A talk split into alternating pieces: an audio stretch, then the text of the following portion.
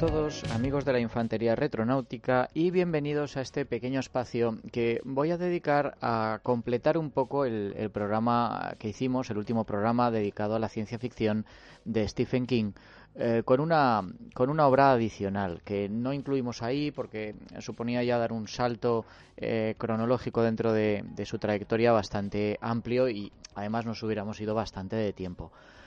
Mm, Stephen King es probablemente, ya lo dijimos, el, escritor de terror vivo más famoso del mundo. Aunque de vez en cuando, pues, eh, tantea otros, otros géneros, como el fantástico en La Torre Oscura, o el suspense en Misery, el drama, como ese cuento Rita Hayworth y la redención de Shawshank, que dio lugar a la película eh, Cadena Perpetua, o, ya lo vimos también, la ciencia ficción. Eh, sin embargo, bueno, su inclinación, su experiencia, su instinto le suele llevar siempre al terreno en el que se siente más seguro, que es el, terror sobrenatural. Y los elementos de ciencia ficción que aparecen en sus libros no suelen estar muy bien perfilados. Los utiliza básicamente como excusas para contar otra cosa, eh, que es aquello que realmente eh, le interesa. Es el caso de, de Apocalipsis, ¿no? Mm, ya lo, estuvimos viendo un poco. Eh, tiene una, una parte eh, primera muy impresionante que está claramente inserta dentro del subgénero de desastres apocalípticos.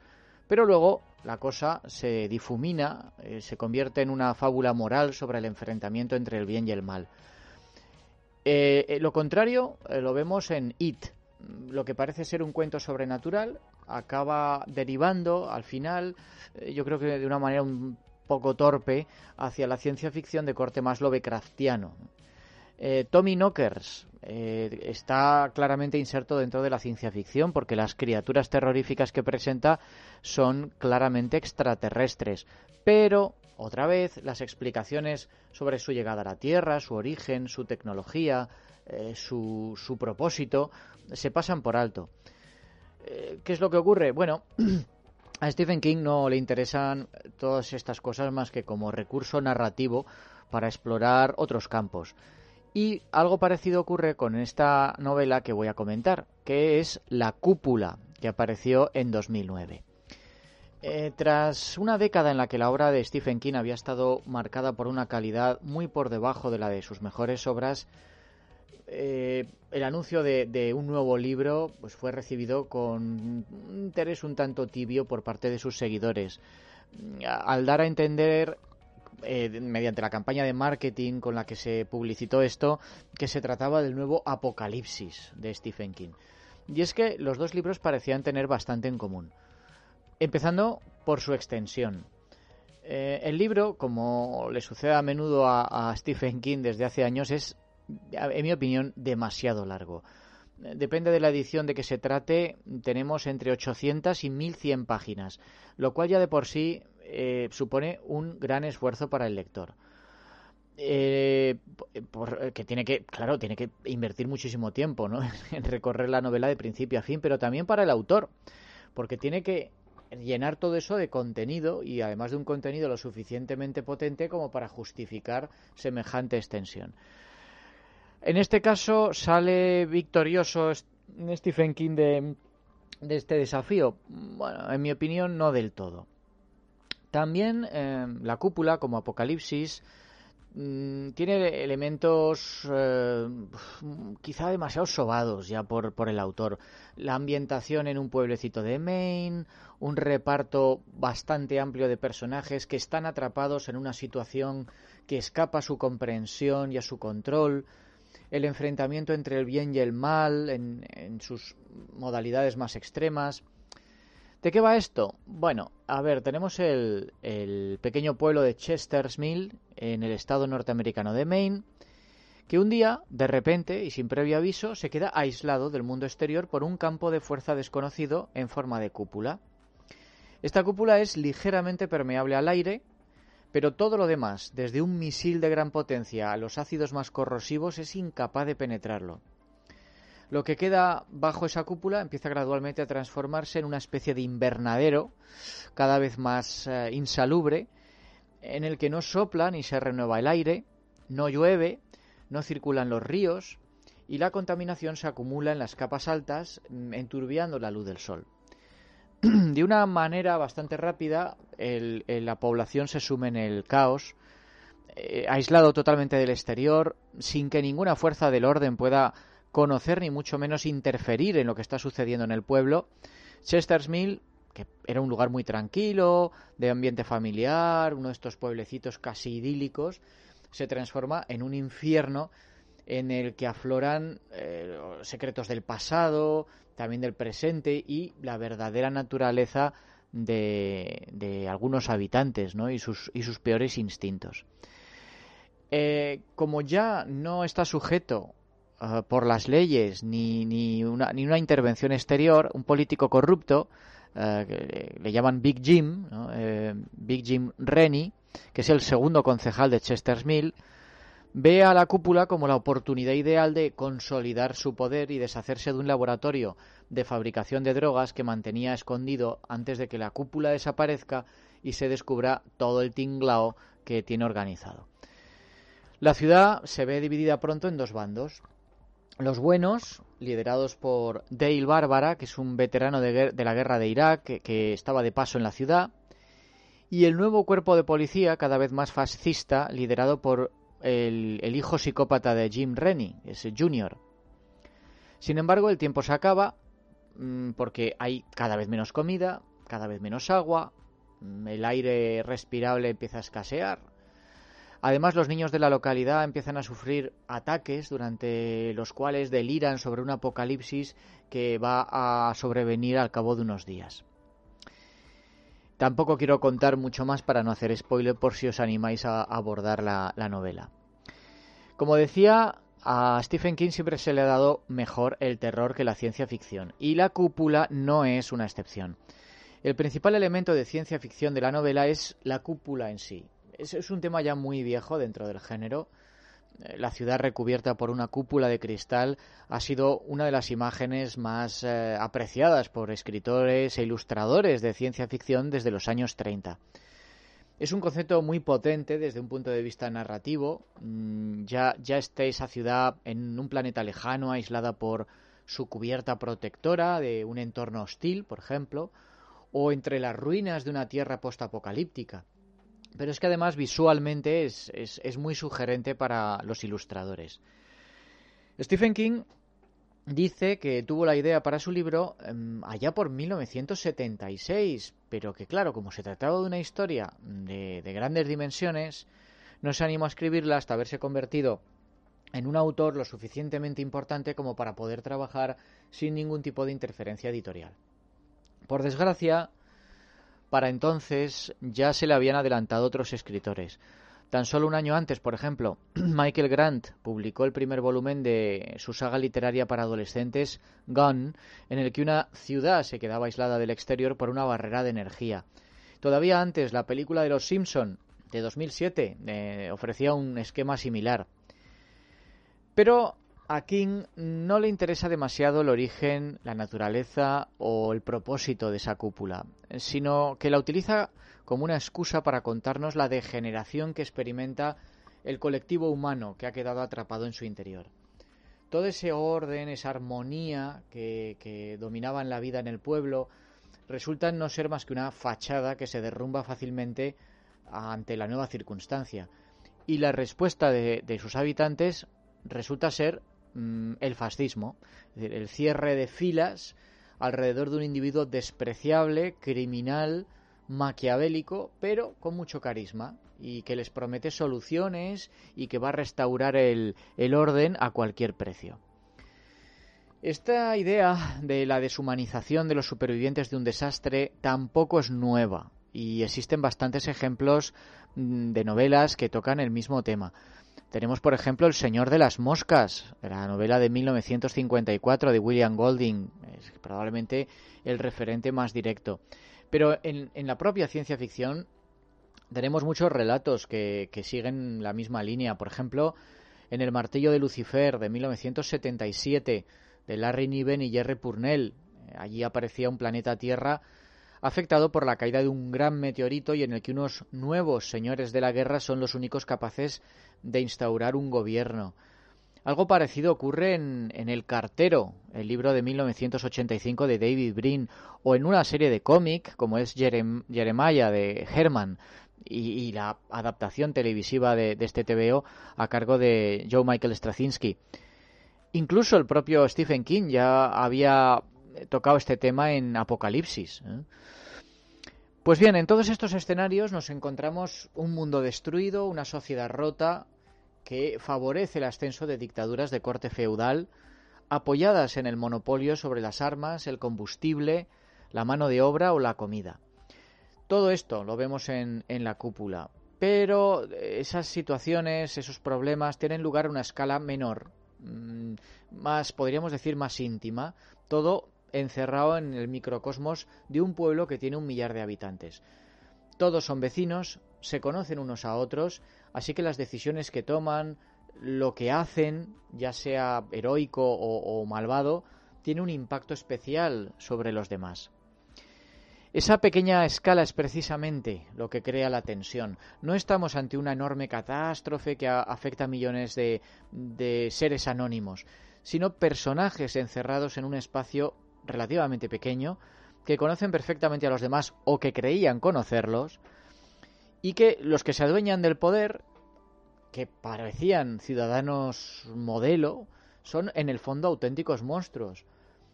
Eh, además aquí no, no hay muchos forasteros a los que poder culpar de la violencia que ellos mismos desencadenan. Y entonces toda esa paranoia les va a llevar a volverse contra su propia gente, aumentando todavía más la tensión. Las víctimas no son tampoco individuos anónimos, sino personajes principales o secundarios a los que todos conocen. Ahora bien, eh, aquí lo que resulta inverosímil es la velocidad a la que, a la que asciende este, este fascismo de pueblo. Desde que aparece la cúpula hasta que todo se resuelve, transcurren tan solo unos pocos días. Mm, teniendo en cuenta la extensión de la novela, esto resulta bastante chocante. La razón es que King, al que sus editores probablemente ya no están en posición de imponerle nada, no pareció tener limitaciones de espacio, así que se dedicó a introducir un número, a, eh, mi juicio, excesivo de personajes. Tenemos, eh, yo creo que más de 10 principales y más de 20 personajes secundarios. Y luego lo que va haciendo es saltar de uno a otro, siguiendo sus peripecias casi hora a hora, día tras día. ¿Cuál es el resultado? Pues mil páginas, de las cuales se podrían haber eliminado probablemente un tercio sin que esto tuviera mucho efecto sobre la trama general. Además, este elevado número de personajes impide que el lector simpatice realmente con ellos. Se crea una distancia emocional que el escritor no sabe, eh, no sabe solucionar. Eh, por ejemplo, aportando cierto grado de evolución en los personajes eh, conforme va avanzando la trama. y es que por desgracia, casi todos esos personajes son bastante unidimensionales. O tenemos los que son buenos y generosos, o los que son malos o estúpidos. No hay aquí grado de sutileza ni de ambigüedad. Por ejemplo, el principal villano, este concejal, Big Jim Rennie, está pensado para que el lector no pueda encontrar en él nada que lo salve. Es republicano, es racista, es intolerante, es fanático religioso, es un asesino a sangre fría que llegó incluso a, matar a su esposa, es traficante de drogas, vende coches usados, es obeso, es glotón, es corrupto, manipulador, es vengativo, es un mal padre, es un egomaníaco, en fin, ya veis. Enfrente de él, su némesis, este Dale Bárbara, es sincero, es valiente, es inteligente, es generoso, no tiene ni un solo defecto. Ese maniqueísmo, esa carencia de matices, yo creo que le quita empaque a la novela. Ya sé que los estereotipos tienen su razón de ser, especialmente en una fábula sobre la lucha entre el bien y el mal. Pero yo creo que, Stephen King ya debería estar por encima de ese recurso de aficionado. Hubiera sido mucho más interesante, pero claro, también más difícil de idear y de desarrollar, tener, por ejemplo, a un villano que actuara de forma cruel, pero que estuviera motivado por ideales nobles. Para lo que sí le vienen bien a Stephen King los personajes extremos es para hacer más fácil esa transición de Chester Mills de una comunidad rural, tranquila, a una distopía totalitaria. Es una transición que, es tan rápida que incluso el Señor de las Moscas dejaba más tiempo a los niños para caer en el salvajismo. Y en cuanto a salvajismo, aquí el autor no se queda corto. Eh, sus personajes más eh, detestables cometen asesinatos a sangre fría, disfrutan con la necrofilia, violan en grupo, torturan, linchan. A estas alturas, bueno, no hace falta decir que King es un maestro a, la hora de provocar en el lector ese tipo de desagrado hipnótico, ¿no? que, tan, tan fundamental resulta en el género de terror.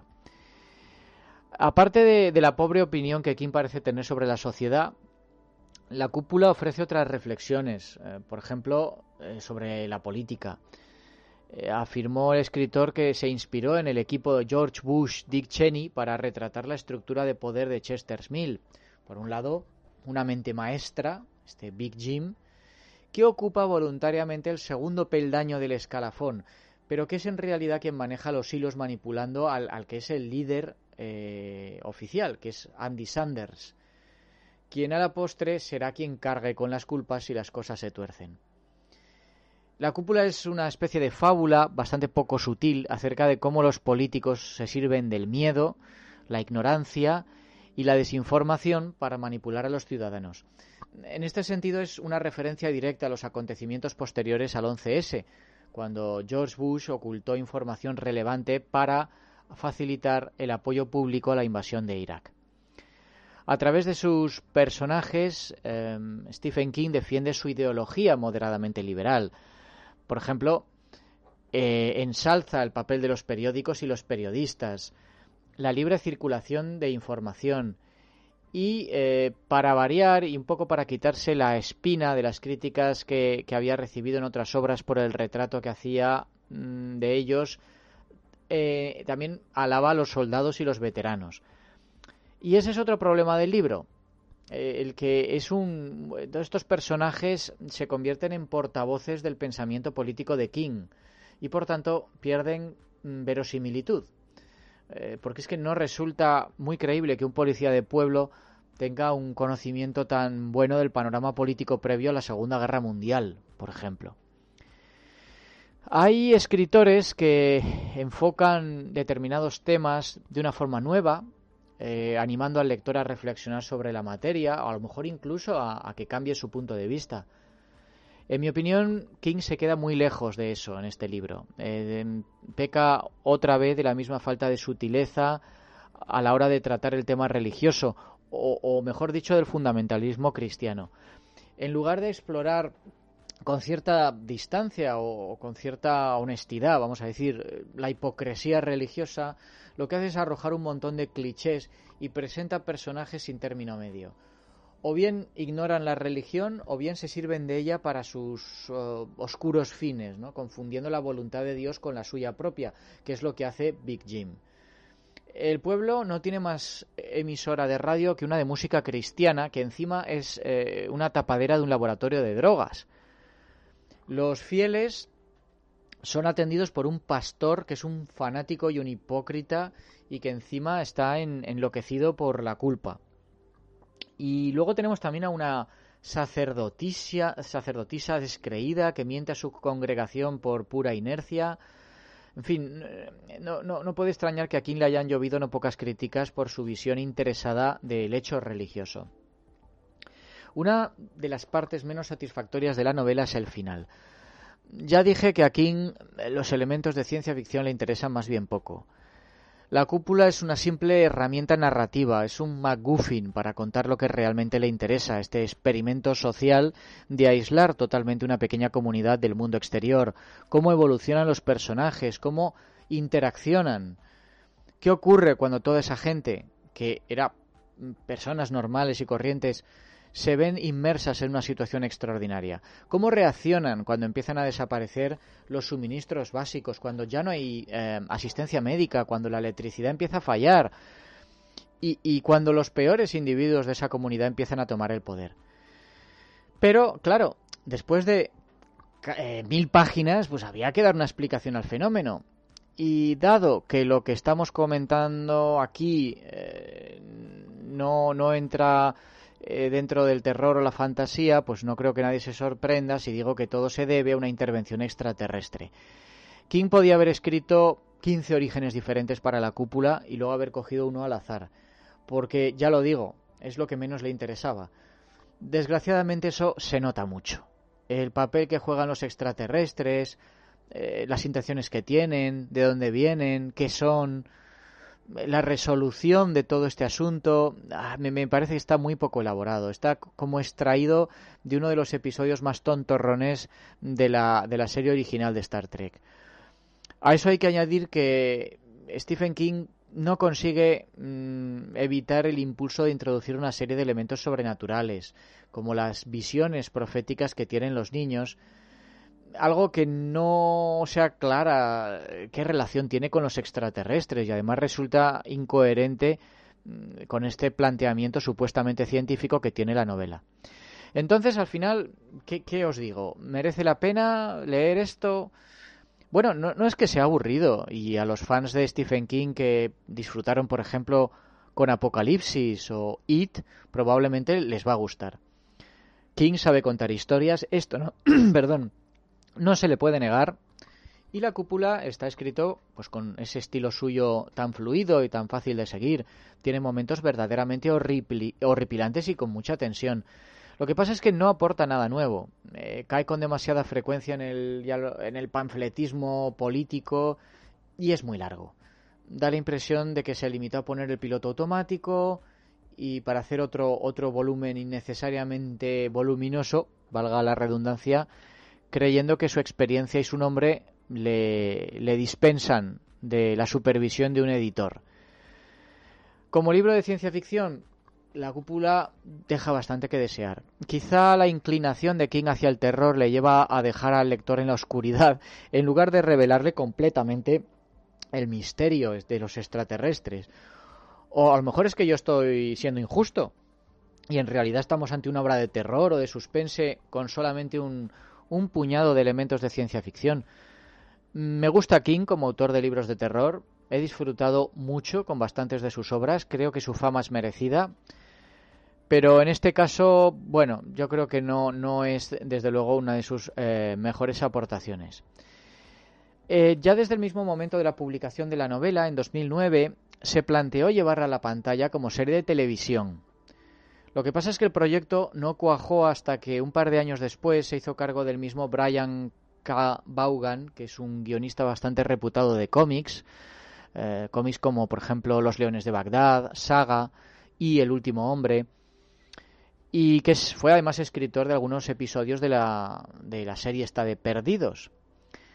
Pues bien, fue él quien se encargó de desarrollar la serie a partir del argumento de la novela de King, y tras pasar primero por la cadena por cable Showtime, acabó siendo contratada y estrenada por la CBS en junio de 2013.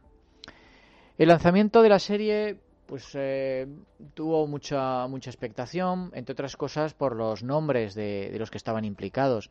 Además de Vaughan, figuraban como productores ejecutivos Steven Spielberg y el propio Stephen King, lo que equivalía a que estaban dando el visto bueno a esta adaptación.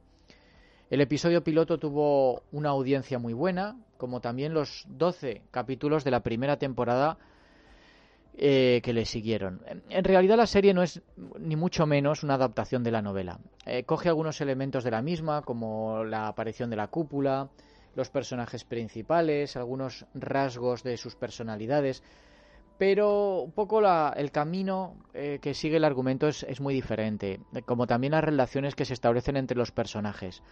El propio Stephen King salió al paso de las críticas acerca de esos cambios, argumentando que eh, las exigencias narrativas de una serie son diferentes a los de una novela. Era necesario eliminar algunos personajes, había que fusionar otros y prolongar la situación del pueblo más allá de la semana que transcurría en el libro él defendía, aprobaba esos cambios e indicaba que, la resolución que se iba a dar a la, serie probablemente no iba a ser la misma que la de la novela. Sin embargo, cuando se estrenó la serie, los espectadores que habían leído la novela pudieron comprobar que las diferencias entre una y otra iban mucho más allá de meros detalles. Por ejemplo, la serie tenía mucha más acción, También, y esto era más alarmante, falta de dirección. Em, eh, daba, en fin, esto corría el riesgo de, convertirse en un producto muy errático, muy deslavazado. Y por otra parte, y para probablemente para evitar susceptibilidades eh, y tratar de llegar a un público más amplio, se suavizó mucho la violencia y los aspectos más truculentos de los personajes de la novela. Eh, prácticamente además se eliminaba todo el tema religioso. El reparto, bueno, se limita a cumplir. Destaca para bien eh, Dean Norris como Big Jim Rennie, porque el tipo pues tiene mucho carisma, tiene mucha presencia física. Y también Britt Robertson eh, como la joven Angie. Por el contrario, el, actor que encarna a Dale Bárbara, eh, que es un exmodelo de, de los pantalones Levis, Mike Vogel, eh, hace gala de una inexpresividad tan inverosímil como irritante. A este lo vimos ya en otra miniserie, aquella de del fin de la infancia, la adaptación a la tele en miniserie de, de, la novela de Arthur C. Clarke. Bueno, pues este era uno de los personajes principales y era igualmente inexpresivo. Al final de la primera temporada, pues tras eh, los 13 episodios de que constó, pues es que no se había avanzado absolutamente nada en desvelar el misterio de la cúpula se utilizaba esto como un deus ex máquina para ir metiendo argumentos y, un misterio detrás de otro. Algunos de esos se iban resolviendo y otros se dejaban colgados. Eso hacía temer que en vez de querer poner fin a la historia, los productores trataran de estirarla al máximo mientras aguantaran los datos de audiencia. Todavía peor, varios de los personajes eh, pues eh, tenían una evolución mm, pues muy, muy incoherente. Eh, Junior, por ejemplo, empieza siendo un psicópata peligroso y termina, termina presentándolo como un muchacho que da pena, está atormentado, confuso. Tenemos a la policía, por ejemplo, Linda Esquivel, que no parece que se entere de nada. Va a remolque de los acontecimientos y, tan pronto saca sus principios como, como se pliega a las manipulaciones de Big Jim.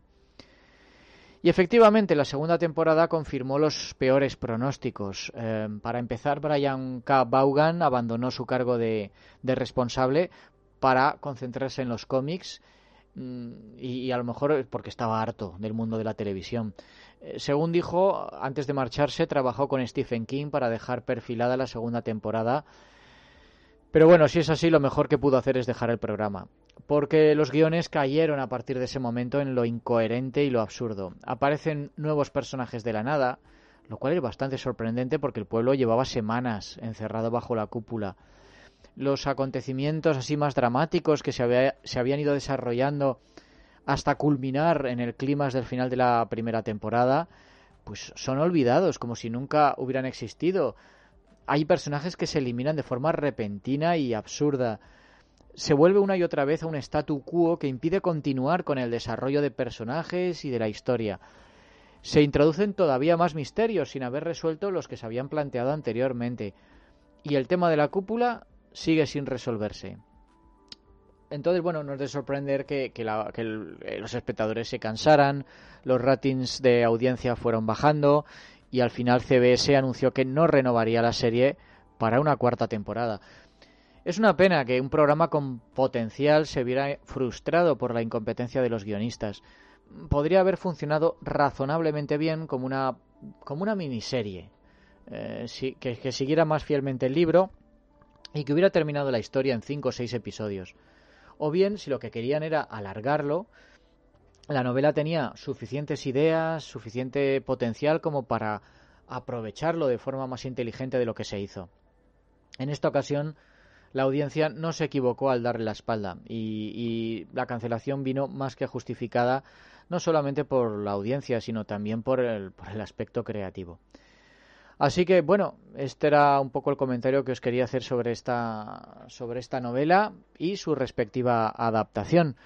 Es posible que, nos pasemos alguna que otra vez por, por otra vez por el campo de Stephen King, ¿eh? quién sabe. Mientras tanto, os espero en el próximo programa de los retronautas. Un saludo.